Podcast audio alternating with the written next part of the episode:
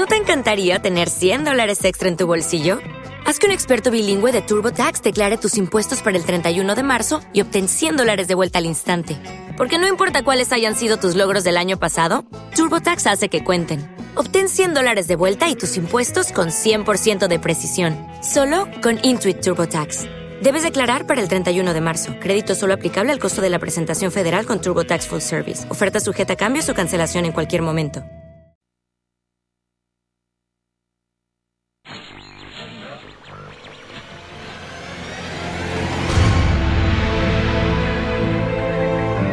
clásicafmradio.com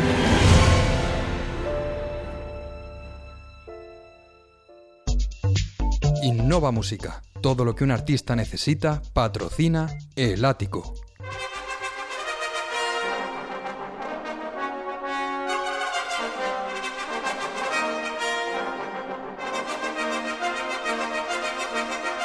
Saludos a todos, bienvenidos a clásicafmradio.com, bienvenidos a tu radio de música clásica y los podcasts con la mejor música del mundo.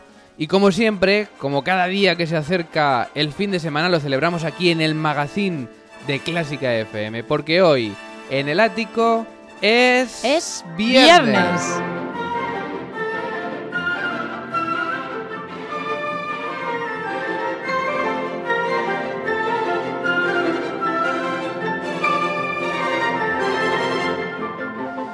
Es viernes en el ático de clásicafmradio.com, viernes 13 de enero, viernes 13. Nos Vamos a quedar con ese dato hoy.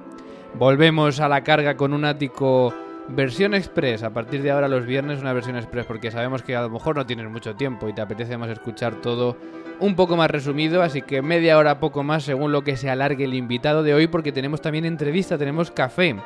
Fíjate, es con un director que ha dirigido yo creo que a, a las más grandes orquestas del mundo. Ha dirigido en Estados Unidos a la Filarmónica de Berlín, a la Sinfónica de Londres, a la Sinfónica y Filarmónica de Viena, al Conservatorio de Ámsterdam. Yo no sé, no sé si hay alguna orquesta más que se pueda dirigir. No lo sé. Luego se lo preguntaremos a él. También repasaremos redes sociales, un poquitísimo de actualidad y la agenda del fin de semana.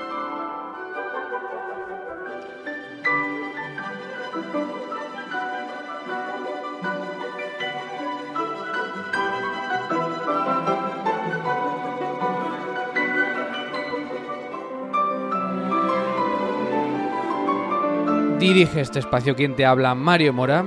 Y ya está aquí también la TDX Speaker Ana Laura Iglesias. Buenas tardes. Buenas tardes, Mario. Las redes sociales, ¿cómo Siempre están? la repasamos, no nos olvidamos. Estamos en facebook.com barra clásica FM Radio, donde somos 3.069 amigos. También en Twitter, en nuestra cuenta arroba clásica FM Radio, donde somos 6.145. El correo de este programa, sabes que es el ático arroba clásicafmradio.com y también nuestro número de WhatsApp para las notas de voz, que es el 722-254-197.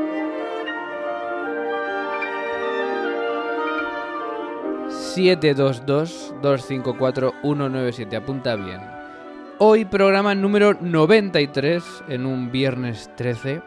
Así que luego hablaremos de los compositores triscaidecafóbicos, que nos gusta mucho esta palabra. ¿Que no sabes lo que es esto?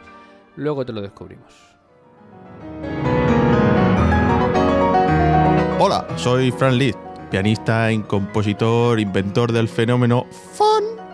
Es que yo en mis tiempos mozos eh, pues tocaba por todas partes del mundo y tenía las zagalicas ahí que se me quedaban mirando embobadas, que yo mm, les tiraba un mechón de pelo, les tiraba los calcetines sudados, les tiraba, un día me corté las uñas, se las tiraba y las guardaban ellas.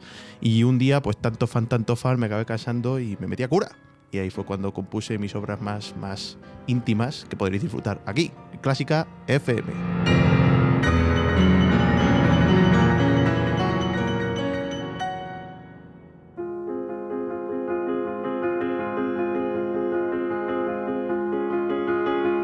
Clásica FM.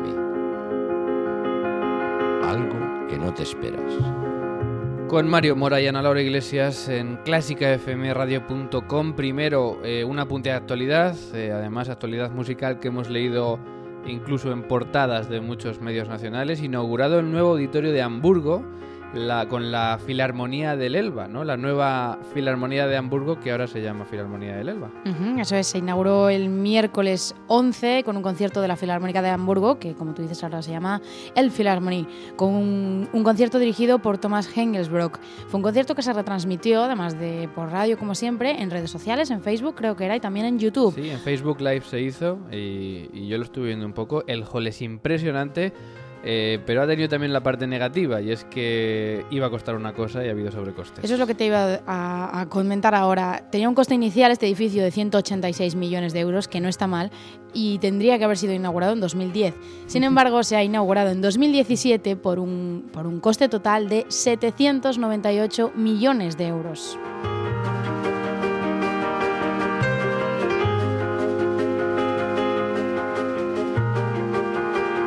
Parece que ha causado revuelo el artículo de Dudamel en clásicafmradio.com, sin ninguna intención, por supuesto.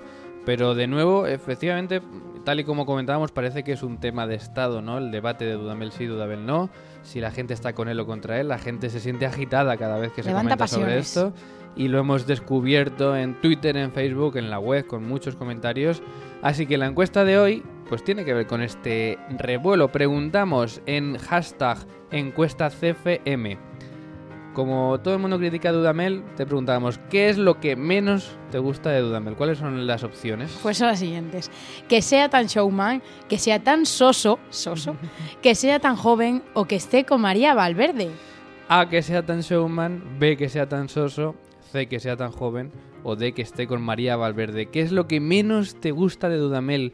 Hazte crítico y ponte como esos críticos que, que le critican por, por todo. ¿Qué es lo que más rabia te da? ¿Qué es lo que más rabia te da de, de Dudamel? Yo creo que para Podríamos mí- haberla planteado con ese título. ¿Qué es lo que tanta rabia te da? Bueno, estamos a tiempo de Sí. cambiarlo, ¿eh? Pero bueno, ahí tienes la encuesta que estará disponible hasta el lunes por la tarde, que será cuando la comentemos en el ático. Por cierto, este lunes adelantamos el horario del ático, ya no va a ser a las ocho y media, sino que este lunes, de forma excepcional, va a ser a las seis y media de la tarde en directo desde el Auditorio Nacional de Música de Madrid, en, ese, en esa previa del encuentro de la, de la Joven Orquesta Nacional de España, y ahí estaremos con, con grandes invitados. Hoy estamos hablando de compositores triscaidecafóbicos, que es una palabra que a mí me, me encanta. Eh, ¿Quién es el conocidamente más triscaidecafóbico, es decir, el que tiene temor al número 13? Pues es Richard Wagner, es quizá el, el más conocido. ¿Qué le pasaba a Wagner con el número 13, Ana? Pues mira, tenía una serie de coincidencias curiosas alrededor de su persona, como por ejemplo, nació en 1813, su nombre tiene 13 letras, escribió 13 óperas, los números de su año de nacimiento suman 13, sufrió 13 años de destierro, terminó Tannhäuser un 13 de abril y dejó de ser tocada el 13 de marzo de 1845 tras su fracaso en París y fue repuesta el 13 de mayo de 1895 y por supuesto, Wagner murió el 13 de febrero de 1883. Bueno, pues eh, curiosidades de Wagner, eh, algunas coincidencias y otras curiosas. Y nos vamos a quedar escuchando música suya, en concreto el final de su ópera Tannhäuser, el coro final. Mientras, Ana, nos vamos a bajar a Clásica Café, porque nos está esperando quizá el director con mayor trayectoria de nuestro país. Y en poco más de un minuto y medio estamos con él y lo podrás escuchar aquí en el ático en clásicafmradio.com.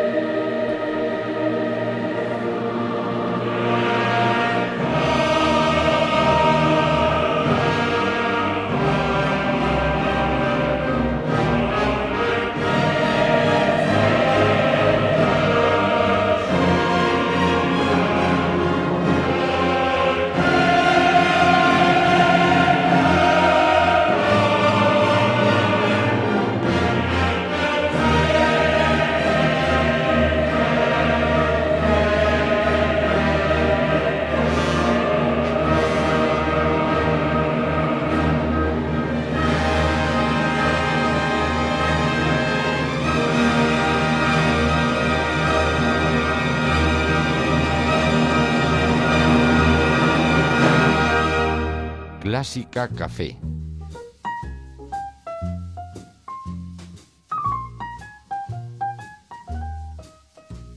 Uf, yo con el frío que hace creo que iba a tocar un chocolate caliente, ¿eh, Ana? Un café, un chocolate, un té, algo así. ¿Tú qué te Yo- pides? Yo soy más de café, ya lo sabes. Yo hoy chocolate. ¿Y nuestro invitado qué, qué- qué va a pedir hoy? Yo café siempre, mucho, mucho café. Mucho café porque Sí, la sí. actividad es alta, ¿no? Y hay Mucho, que... Sí. Bueno, estamos, eh, La Voz pertenece a quizá uno de los artistas jóvenes, si se puede decir joven, que yo creo que sí, más consagrados. Es director titular de la Orchestra of St. Luke's en Nueva York, pero en su haber ha dirigido la Orquesta de Chicago, la de San Francisco, la London Symphony Orchestra, la Vienna Philharmonic, eh, la Filarmónica de Berlín, la Concertgebouw de Ámsterdam. ¿Falta alguna orquesta en el currículum? Pues igual falta alguna, seguramente. Pero vamos que no, no hay prisa, no hay prisa. No, no- es tanto la lista que evidentemente es un honor haber trabajado con todos estos grandísimos músicos, pero, pero bueno, digamos que las que casi que las que las que tienen que estar están ahí, ¿no? Es el maestro Pablo Eras Casado y le agradecemos inmensamente que esté con nosotros en este café. Eh, estamos, eh, acaba de comenzar el año, eh, acabas de, de dirigir el holandés errante en el Teatro Real. ¿Cómo, hay- cómo han ido estas funciones? Bueno, por ahora, porque digo, digo por ahora que quedan todavía un par de ellas más, por ahora va todo de maravilla y pues, pues, eh, una experiencia realmente inolvidable y muy, muy deseada y muy esperada por mí y, y aquí en el teatro siendo un montaje tan difícil, siendo, siendo siempre Wagner un compositor que escénicamente y musicalmente es tan exigente en todos los sentidos y bueno, como decía, que es una producción además complicada en general, en todo lo técnico y escénico, pues todo con dos repartos diferentes además, todo ha, ha todo ha ido de maravilla y el teatro se ha volcado en ello y estoy muy contento. Eres eh, director invitado principal de este teatro y tenías ganas de hacer Wagner ya, ¿no? Sí, sí, no tenía prisa por ello, pero, pero ya en este, en este momento que, bueno, aunque has dicho joven, joven artista, joven director, bueno, yo, que, yo creo que ya lo de joven va estando un poco más... La va, que- va- treintena. va- va quedando atrás, pero, pero sí, yo creo que, que después de 21 años que llevo dirigiendo, pues, pues ya se siente una cierta, un cierto pozo ¿no? para, para este tipo de experiencias y, y ha llegado un momento para mí perfecto. ¿Cuál es tu relación con el Teatro Real? ¿Te sientes en casa cada vez que vienes por aquí? Sí, bueno, a ver, el sitio donde estamos haciendo esta entrevista, pues llevo ya casi dos meses aquí en este camerino, o sea que imagínate, si no, yo paso más tiempo aquí que, que en mi casa. ¿Más que en Y- Nueva York incluso? Eh, más que en Nueva York también, sí, sí. ¿Sí? Este sofá rojo y esa silla, ya, ya te digo, llevo aquí mucho tiempo. Pero sí, en general, con todo el equipo y, y todo el mundo lo hace muy fácil. A pesar de que sea un teatro, un gran teatro, un teatro de referencia internacional y que, y que tenga la actividad tan frenética que tiene, eh, le hacen sentir a uno como, como en casa, todo el equipo pues musical, el técnico, el de administración, producción, todo. Y por eso salen las cosas también como salen. Eh, te preguntaba lo de Nueva York porque tú eres titular de la Orquesta de San Luke's allí. Eh, ¿Cómo un director hoy en día con la actividad que tú tienes es capaz de compatibilizar esta titularidad con dirigir mm, mensualmente y casi semanalmente orquestas por todo el mundo? Bueno, el caso es que con, con Nueva York, con la Orquesta de San Lux, eh, mi compromiso mi presencia física allí es, es muy pequeña. Eh, no es una orquesta sinfónica al uso que tenga una temporada de, digamos, entre 36, 40 semanas eh, o programas al año, sino que más bien compatibiliza y alterna programas sinfónicos con proyectos escénicos especiales, mucha música de cámara, etcétera. Entonces, nuestra presencia en Carnegie Hall, que es nuestra, nuestra sala, eh, se limita a tres programas sinfónicos al año, de los cuales hago yo dos. Y de esos dos, eh, esos dos también los compagino con, con uno o dos proyectos en verano, el Festival de Caramore, cual la orquesta es residente desde hace ya creo que 37 años. Y luego pues una gala anual que hacemos pues, como cualquier institución cultural en Estados Unidos, una gala en la que se recauda dinero y se pone la orquesta en- en relieve social, digamos, y de prestigio. Entonces, al fin y al cabo, eh, mi tiempo allí se, digamos, se resume en cuatro semanas al año aproximadamente, lo cual me permite mucho tiempo para, para girar por todo el mundo. Acabamos de empezar este 2017 y tuvimos el concierto de Año Nuevo, como todos los años. ¿Ve Pablo Eras Casado el concierto de Año Nuevo? Sí, sí, sí que lo veo. Lo veo más ahora que antes. Tengo que decir, al principio, bueno, estábamos en casa y lo veía, pero tampoco lo seguía con una atención especial, no es algo que, que me haya atraído mm, de pequeño, incluso de adolescente especialmente. Y ahora sí también porque es una cosa bonita de, de- de ver en familia y pasar la mañana viendo el concierto y, y bueno, no es a priori el programa que más me, que más me entusiasma, pero te digo, ahora lo hago más por, por una cuestión pues de, De tradición, de, ¿no? de De tradición hacerlo, ya sí. familiar, ¿no? Que pues, me gusta sentarnos y, y pasar la mañana con, con, ese, con ese sonido. ¿Y, y qué te pareció Dudamel este año? Yo pienso, pienso que estuvo muy bien. A ver, es una responsabilidad muy grande para cualquiera y siendo la primera vez y siendo joven, pues evidentemente es un, hay mucha presión, ¿no? Y, pero yo lo vi, lo vi como en casa, ¿no? Es un- alguien al que conozco muy bien y somos amigos y en cualquier situación él, él es capaz de crear empatía y se le veía relajado, se le veía muy, muy, muy tranquilo. Entonces yo creo que, que, que muy bien, que seguramente repetirá cuando pasen unos años. El año que viene es Ricardo Muti. Tú también conoces esta orquesta porque la has dirigido. Ujú. Eh, ¿Para cuándo era Pablo Eras Casado en este concierto? En este concierto, uf, ni idea. Yo creo que tengo que echar muchas más canas para, para eso. Muchas más de las que tengo ya. Ya se Y- están atreviendo con artistas jóvenes, o sea que... Sí, lo, lo cual, lo cual mm, yo creo que es un buen paso. Y, mm, artistas jóvenes y también además artistas que no sean precisamente eh, que no vengan de digamos algún país centroeuropeo, ¿no? También alguien que, que se salga de la órbita Ujú. habitual de eh, pues eso, Italia, Alemania, Austria, Francia, ya es, ya es un, es un logro importante. También el factor edad es muy importante también.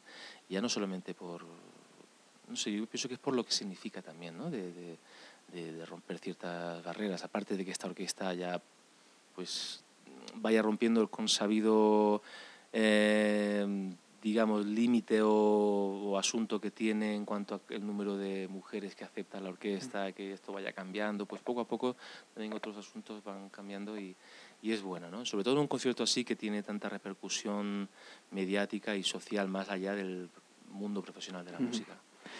Tú conoces muy bien las orquestas americanas porque has eh, dirigido allí muchas de ellas. Eh, y últimamente estamos leyendo mm, de forma triste que algunas de ellas están comenzando a hacer huelgas. No, no sabemos muy bien si es que el sistema eh, privado allí no acaba de funcionar ahora mismo bien. ¿Tú cómo lo ves este, este- esta situación?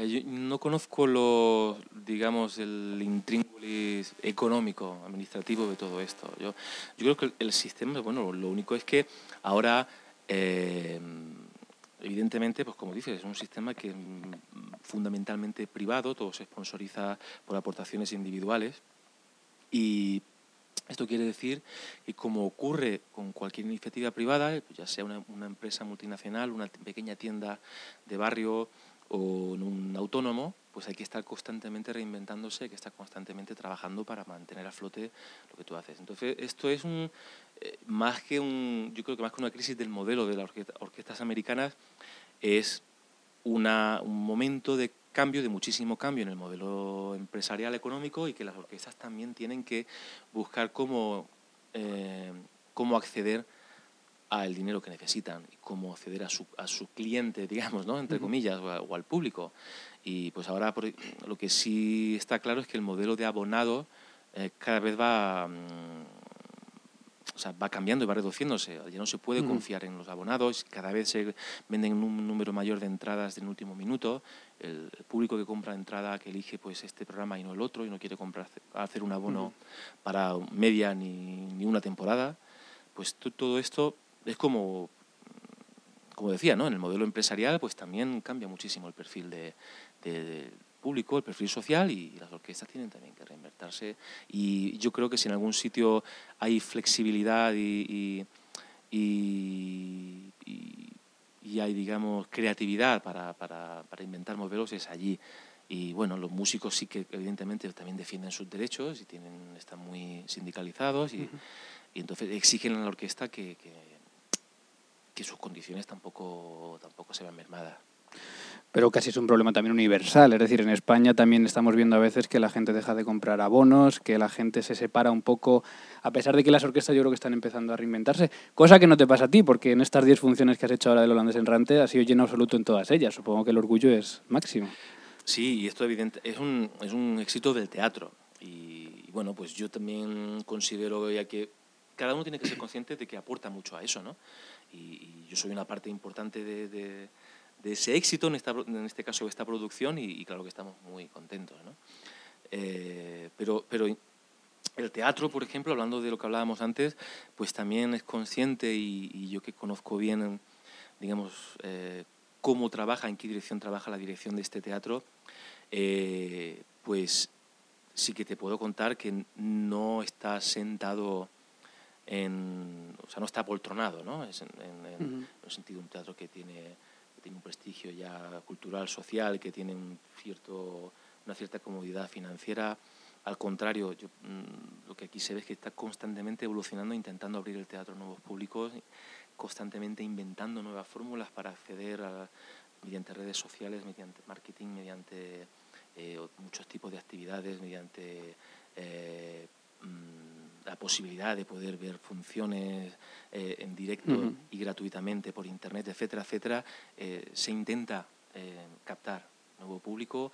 Y, y, bueno, por ejemplo, la última función sí que me contaron que una de las muchas iniciativas que hay, que es poner una hora antes de la función todas las entradas que hay, a, no sé si son 10 euros para el público joven, eh, pero entradas de cualquier categoría, Sí. igual un palco que un, pues había, había dos horas antes de la función, había una cola donde había 100 personas esperando a, esas entradas. Y ¿no? 100 jóvenes. Y 100 ¿no? jóvenes, exactamente. O sea que esto, es- esto son buenas noticias. Esto quiere decir que hay, hay un boca a boca que funciona.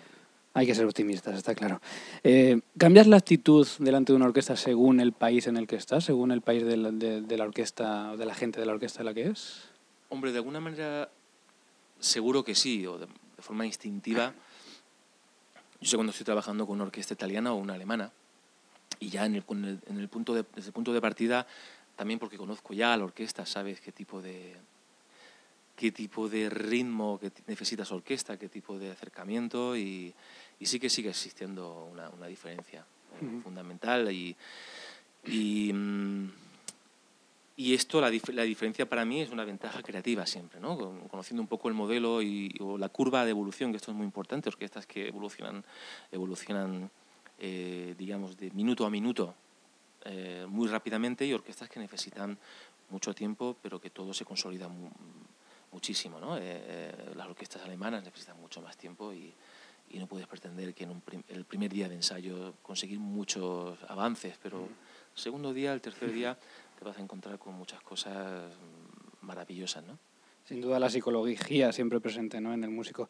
Eh, vamos a ir acabando este café que nos estamos tomando con Pablo Eras Casado. Eh, hemos traído cinco frases que han dicho cinco co- eh, directores de orquesta. Las vamos a leer y vamos a mm, simplemente que hagas un comentario sobre cada una de ellas, de qué te parece, estar de acuerdo o no estar de acuerdo.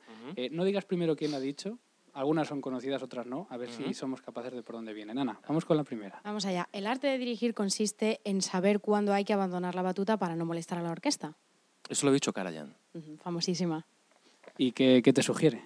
Eh, yo, mira, te puedo decir que es de las primeras cosas, de las primerísimas cosas que yo aprendí de parte de los músicos de orquesta. Yo en Granada eh, tenía, tengo todavía muy buenos amigos que tocan en la orquesta de Granada y cuando yo les preguntaba curioso qué pensaban, cómo se vivía desde dentro, eh, un poco en tono jocoso decían, bueno, es tan importante dirigir como también dejar de molestar cuando no hay que, o sea, hay que saber cuándo no hay que molestar a una orquesta.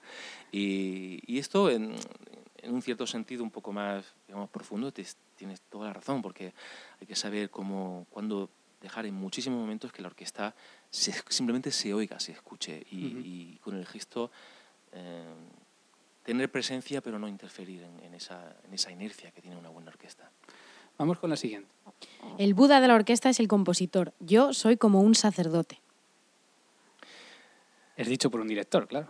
Claro, claro. Sí, tiene, tiene, tiene toda la razón. Eh, Esto, en, en definitiva, hay que pensar siempre que el, que el genio y que el Dios creador es el, es el, es el compositor y uno es, un medium, ¿no? Esto, esto le pega a Chelevidaque, no sé por qué. Pues Ana. Pues es Gergiev. Gergiev. También.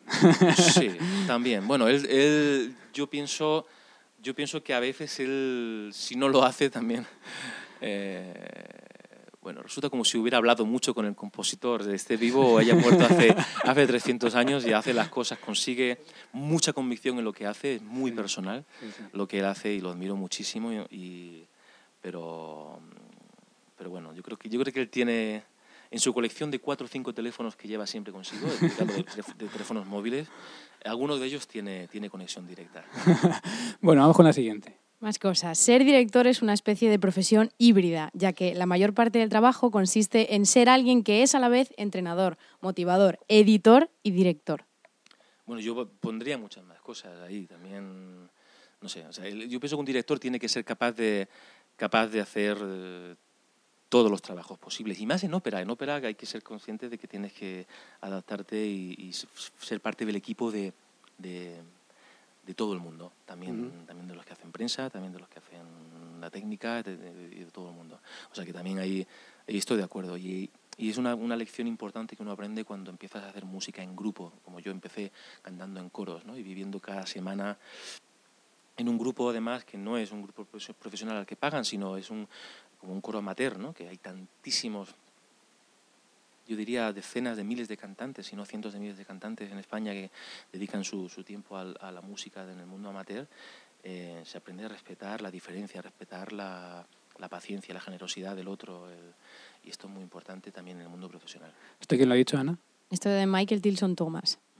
MTT para los amigos. Siguiente. Todo lo que el director tiene que hacer es apartarse y no interrumpir. Mozart ya está haciendo todo el trabajo. Bueno, esto es lo que decía un poco. Sí, lo primero que, decía Karajan de alguna manera, mm, sí, hasta cierto punto, a ver. Eh, en el momento, y, además, esto incluso eh, cuando en gente un poco pues, aficionada o gente más o menos entendida diga, bueno, es la orquesta filarmónica de tal o sinfónica de cual, eh, estos ya, ya tocan solos, ya ni siquiera bueno, hasta cierto punto. Si me pongo yo, te digo yo que no toca. Hasta cierto punto, hasta cierto punto, ¿no? Porque incluso también cuando sí que es cierto que hay que dejar que la orquesta, como decíamos antes, ¿no? tenga su, su inercia y sus, que su propio sistema funcione, eh, en el momento en que en el que mm, tú, digamos, dejas de, ocupar esa, esa, esa presencia, em, la orquesta deja de respetarte. Una cosa es que tú dejes que la orquesta funcione y que tengas, y otra cosa es que, que los dejes, ¿no? Tienes que tener una, una, presencia muy fuerte y muy, y muy determinante, pero solamente en los momentos que, tienes que tenerla. O sea que Mozart solo no funciona. bueno, esto era decir Colin Davis. ¿Y la última? La educación musical es, en realidad, la educación del hombre.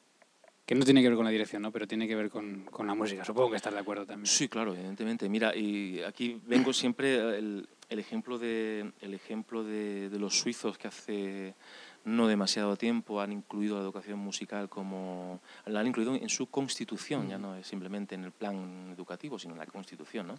esto yo creo que, que, representa mucho y dice mucho a favor de, esta idea ¿no? porque la música y, y, también con lo que decía en su frase Michael Tilson Thomas no, no es solamente educar en en el lenguaje musical, en estilo, interpretaciones. Son valores humanos esenciales que en cada, en cada sala de ensayo de conciertos donde se reúnen más de dos personas a hacer música, hay que desplegar todas las cualidades, las mejores cualidades humanas posibles. ¿no? Esto era de Claudio Abado, que también mm, seguramente puede hablar. Para acabar, un test rápido, respuesta rápida a, a una frase rápida. Un país para vivir. España. ¿Una ciudad dentro de España? Granada. ¿Un instrumento en el que te gustaría dominar o el que te gustaría dedicarte? La viola da gamba. ¿Un compositor? Monteverde. ¿Una obra por dirigir? Es decir, que todavía no hayas dirigido y que te encantaría. El anillo de los nivelungos. Bueno, seguro que aquí cae pronto. Eh, ¿Un director referente para ti? Abado. ¿Y un instrumentista? ¿Un, músico de instrumentista también referente? Gil Shaham para acabar un deseo para la música. Que haya mucha por todos sitios y las escuelas aún más. Pablo Eras Casado, ha sido un placer tomarnos este café contigo. Muchas gracias. Igualmente. Gracias. Estáis invitados, ¿eh?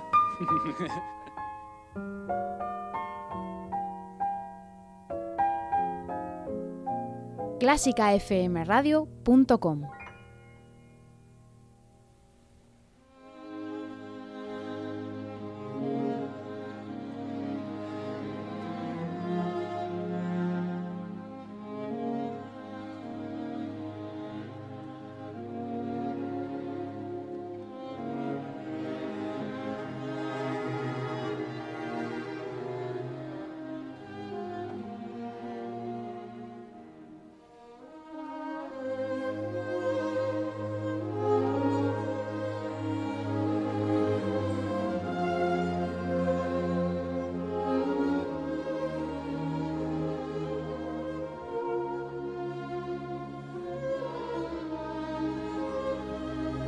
ya estamos de vuelta en el estudio después de la interesante charla con Pablo Eras Casado. Él era el invitado de hoy, te hemos mantenido la expectación hasta el momento de la entrevista y como siempre interesante escuchar a este joven y gran director que ha estado en el Teatro Real de Madrid con, con esta ópera y ha sido un placer charlar con él. Como Ujú, siempre, claro que sí. Tomarnos este café al que nos ha invitado. Seguimos hablando hoy viernes 13, 13 de enero, de compositores triscaidecafóbicos con fobia al número 13. Hemos hablado antes de Wagner y estamos escuchando ahora este nocturno compuesto en 1896 de Arnold Schoenberg, también música tonal de este compositor previa al dodecafonismo que le siguió después. Y es que resulta que Schoenberg también tenía cierta fobia al número 13, ¿no? También tenía sus cosas, sí. Eh, hay algunas anécdotas acerca de esta trisquedad y decafobia que sufría, como por ejemplo que en la página número 12 de su concierto para violín, en el compás número 169, anotó que esta cifra, 169, es fruto de 13 por 13. No sé por si alguien no se daba cuenta o por si no sé qué tiene que ver con la música, pero bueno. Eh, también en el título de su ópera Moisés y Aarón eliminó la segunda A de Aarón para evitar que el título tuviera 13 letras. Eso ya es más maniático. Eso lo otro es- no lo sé, pero esto ya sí. Eso es pararte a contarlo incluso. Y también que estando muy enfermo en sus últimos días, el 13 de julio de 1951, la familia contrató a un médico para que le acompañase las 24 horas, pero murió ese mismo día, el 13 de julio.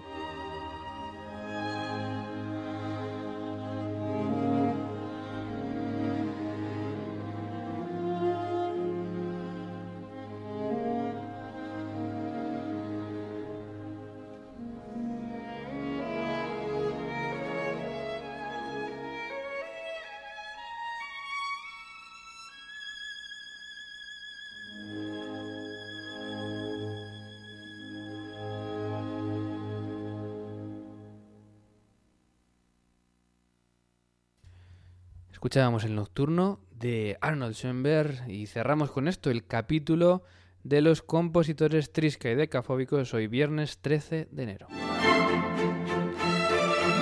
Y recordamos en este ático de clásicafmradio.com con Ana Laura Iglesias y Mario Mora la encuesta que ya tenemos abierta en Twitter eh, y le preguntábamos qué es lo que menos te gusta.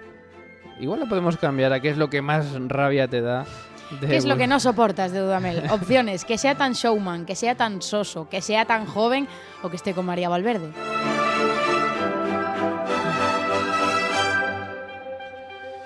Puedes votar en arroba clásica FM Radio hasta el lunes e incluso dejar tu opinión con el hashtag encuesta CFM. Y destacamos también en las redes sociales un vídeo que ha llegado a facebook.com barra clásica FM Radio. Hola, soy Antonio Ariza y quiero enviar un afectuoso saludo a la emisora Clásica FM desde la ciudad de Jichan, donde estamos llevando a cabo con la Orquesta Provincial de Jaén una gira por eh, China y enviar un muy afectuoso saludo y un feliz año nuevo a todos los oyentes de Clásica FM. Un fuerte abrazo.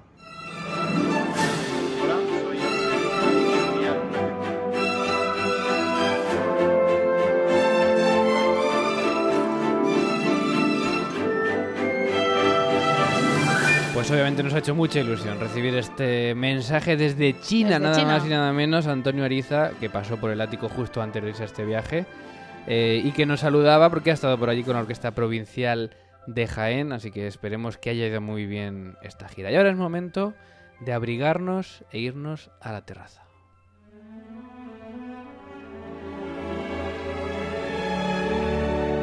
La terraza. Con Ana Laura Iglesias. La terraza, el momento de repasar los conciertos más interesantes de este fin de semana, que comienza hoy viernes 13 y me da que Ana quiere huir de este frío que hace por aquí, por el centro de la península. ¿no? Es que esto ya no hay quien lo aguante. Y acaba de empezar, así que he decidido irme al Festival Internacional de Música de Canarias, que hoy tiene preparados tres grandes conciertos a la vez. Uno de ellos es el de la Sinfónica de Tenerife con la Filarmónica de Gran Canaria, dirigidos con, por Josep Pons, en el que van a tocar los famosos Gurre líder de Schomberg, que esto es en el auditorio Adam Martín de Tenerife hoy a las ocho y media. Al mismo tiempo toca la Mahler Chamber en el Palacio de Congresos de Fuerteventura a las ocho y media y también el Cuarteto de La Habana, esto es en la Isla del Hierro, en concreto en El Pinar, a las 8 de la tarde de hoy. Eh, no sé por qué hacen tres conciertos a la vez. Porque es un festival y la gente que está en Canarias entiendo que no se puede cambiar de isla con tanta facilidad como nosotros y entonces así Ah, tienen claro. oportunidad de ver Que son islas distintas. Claro. claro, claro. claro. Vale, y digo, digo, si es que se están haciendo competencia, pero claro, sí, así es entendible. ¿Dónde nos vamos mañana, sábado día 14? Por supuesto, al auditorio de Zaragoza, a la sala Mozart, a escuchar a las 8 de la tarde a la Jonde, que va a tocar con Manuel Hernández Silva a la batuta, la Rapsodia Española de Ravel, el concierto de arpa de Glier con Cristina Montes y la primera sinfonía de Sibelius. Déjame decir que el que no pueda ir el sábado mañana a, a Zaragoza, que se venga el lunes a Madrid, al Auditorio Nacional, porque vamos a estar con ellos, vamos a estar con la Jonde desde las seis y media haciendo este ático en directo en el hall del Auditorio Nacional. Y por supuesto vamos a hablar con Manuel Hernández Silva, que es el director de este concierto. Vamos a hablar con Cristina Montes, que es la solista de arpa, con algún miembro de la Honda y por supuesto con su presidente y director artístico, eh, José Luis Turina. Y además con esos programas que siempre decimos que nos gustan, ¿no? Grandes músicas que no están entre las 100 más interpretadas de, de la historia, ni del 2016, ni de nada. ¿Y el domingo dónde, dónde cerramos la semana? Pues cerramos con un programa de estos también, digamos, alternativos que me parece precioso. Va a ser en el Auditori de Barcelona a las 11 de la mañana a cargo de la orquesta de la OBC, la Orquesta de Barcelona, y dirige Thomas Dausgaard. El programa en cuestión es la canción, canción de Silo Wang de Arvo Part, el concierto para violín de Sibelius con Boris Belkin y la quinta sinfonía de Nielsen.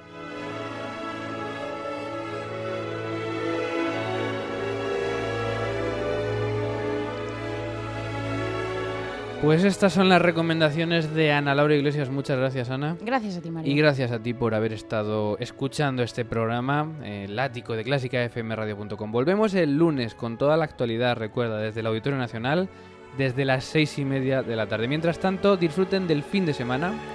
Se despide quien te habla. Adiós.